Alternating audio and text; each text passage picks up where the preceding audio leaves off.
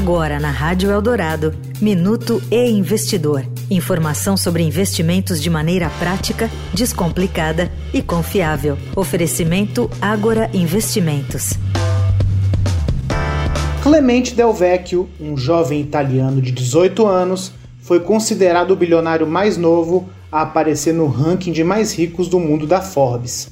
Clemente é o mais novo dos seis filhos de Leonardo Del Vecchio, fundador da maior produtora de óculos e armações do mundo, a Lusótica.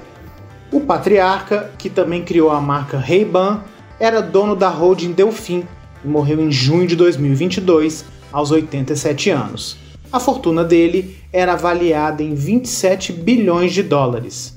Após a morte do pai, o jovem herdeiro adquiriu uma participação de 12,5% na Delfim, com sede em Luxemburgo, junto com a madrasta e os irmãos mais velhos.